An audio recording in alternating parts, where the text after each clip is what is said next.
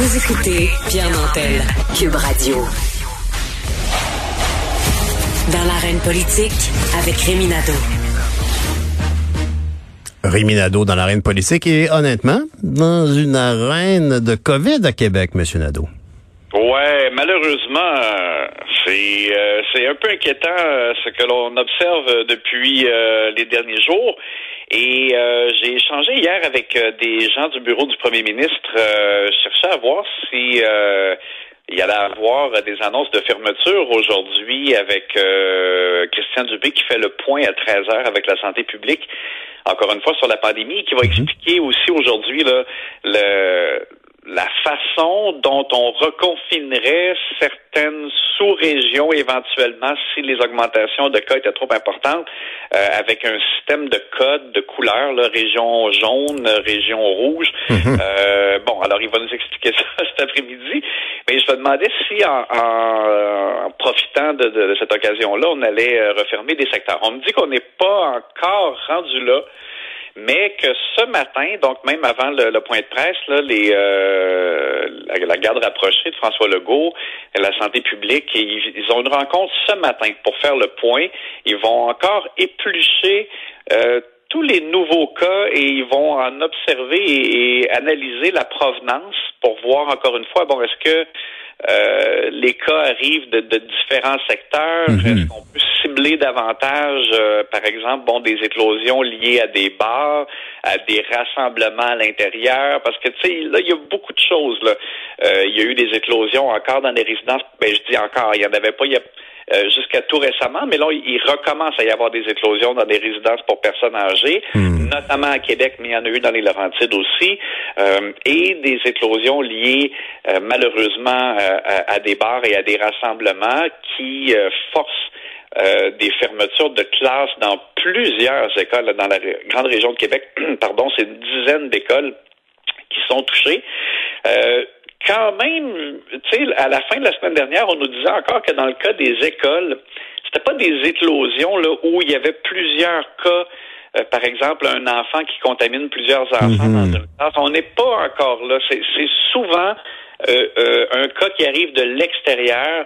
Euh, tu comme par exemple dans la région de Québec, il y a un service de garde qui a dû fermer. moi, je connais quelqu'un qui, qui en est et c'est un père qui a été testé positif à la COVID et qui a un bambin euh, qui présentait des symptômes, donc il, il ferme la garderie, mais c'est pas comme un enfant encore qui a contaminé plein d'enfants, que ce soit dans une garderie ou dans une école. Donc, ben, c'est parce que heureusement, on, a, on a appris quand même depuis le début de la pandémie qu'il faut intervenir rapidement, isoler la personne et tout ça. Alors, on peut espérer que dans les CHSLD, on va aussi être ou tout aussi efficace dans la gestion. Mais au, du côté épidémiologique, on, on, cherche rapidement à trouver la source puis à, à, décliner les contacts de la personne. Alors, tant mieux, tant mieux. Exact, c'est ça. Donc là, on, on espère que les protocoles, justement, bien appliqués, vont permettre de limiter euh, les dégâts. C'est ça, c'est vraiment la clé du succès euh, cet automne dans tous les milieux.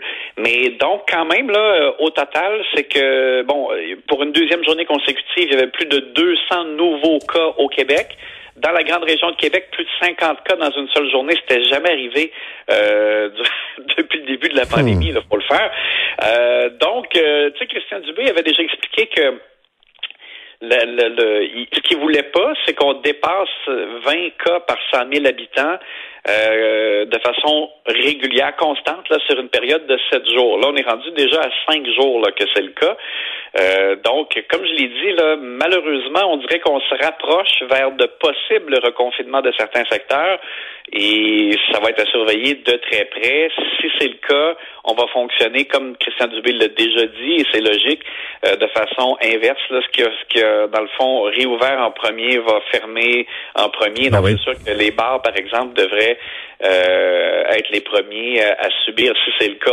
On n'est pas, comme je le répète, on n'est pas encore rendu là. On me dit qu'on va pas annoncer euh, vraiment de fermeture aujourd'hui, mais ce matin, ils font le point et c'est sûr qu'on regarde les choses de très, très, très, très. J'ai l'impression qu'ils vont serrer la vis, en tout cas, au niveau des tenanciers de bars, parce que euh, je parlais avec Jean-François Guérin qui va recevoir le propriétaire des bars de, de Sherbrooke, là.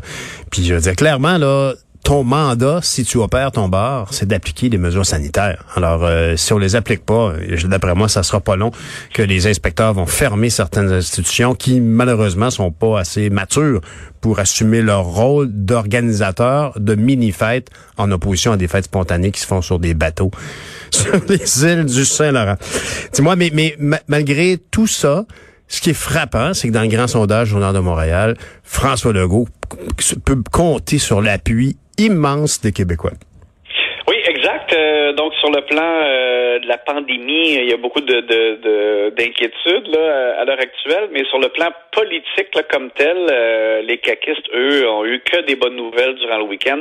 D'abord, nous, on avait fait un portrait dans le journal de samedi sur à l'approche du deuxième anniversaire de l'élection, du bilan des engagements réalisés ou en cours de réalisation. Tu sais, on était à 71% de promesses réalisées ou en cours de réalisation avancée. Donc, c'est sûr que c'était je dirais même jusqu'à un certain point assez spectaculaire par rapport au, gouvernement précédent.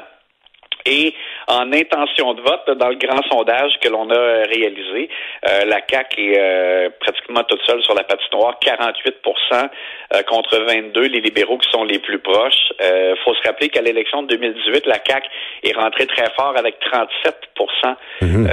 Bon, alors c'est sûr qu'il reste encore du temps avant la prochaine élection. Du côté de Québec solidaire, ils sont à 11% et c'est eux de c'est vraiment comme une tendance lourde. À l'élection, ils avaient 16% d'appui et depuis ça ça a baissé et il n'y a rien qui a fait bouger l'aiguille. Euh, QS bouge pas, le PQ bouge pas vraiment non plus. C'est sûr qu'eux ils auront un nouveau chef. Euh, D'ailleurs, parlons-en rapidement pour la course à la direction du Parti québécois. Il y a Paul Saint-Pierre Plamondon qui a semblé avoir gagné des points là euh, chez les sympathisants péquistes il y avait 5% d'appui, euh, ben d'appui en fait de, gens qui mhm. diraient qui, qui le, le, meilleur chef. C'est passé à 12, donc ça, ça donne l'impression qu'il resserre un petit peu. Euh, Guy Nantel serait premier, mais c'est sûr que l'échantillon est, est, plutôt faible. Mais Guy Nantel serait premier même chez les sympathisants péquistes et Sylvain Godreau deuxième. C'est le deuxième débat d'ailleurs ce soir. Ben oui. Euh, et il y a quand même dans, dans, le sondage que tu évoques, il y a quand même 31% de gens qui ne se prononcent pas, qui ne savent toujours pas. C'est beaucoup de monde, ça chez les péquistes, là, 31 mhm. qui savent pas qui ferait euh, le meilleur chef. Ça veut dire que donc euh, que je parlais du deuxième débat ce soir, il y en aura un troisième. Euh, j'ai l'impression que les gens vont qui s'y intéressent doivent commencer à regarder ça d'un peu plus près pour se faire une tête. Et du côté fédéral, ben il y a Erin O'Toole qui a quand même eu un effet là, positif chez les conservateurs, on le constate parce que il y a eu une remontée au Québec.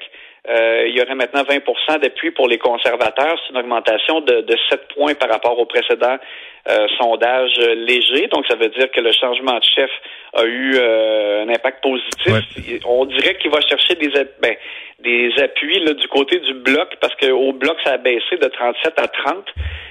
mais on voit quand même que ça ferait une, course serrée parce que les libéraux auraient 30% d'appui au Québec, 30 pour le bloc, 20 pour les conservateurs. Donc euh, ça, ça, on, voit là qu'il y a eu quand même un effet un petit peu. Euh, mhm. Fascinant. Eh, écoute, c'est fascinant de voir comment les gens réagissent différemment au provincial qu'au fédéral. c'est vraiment intéressant. Une chance, t'es là. Merci. On s'en reparle demain, Rémi. Merci. Bonne journée.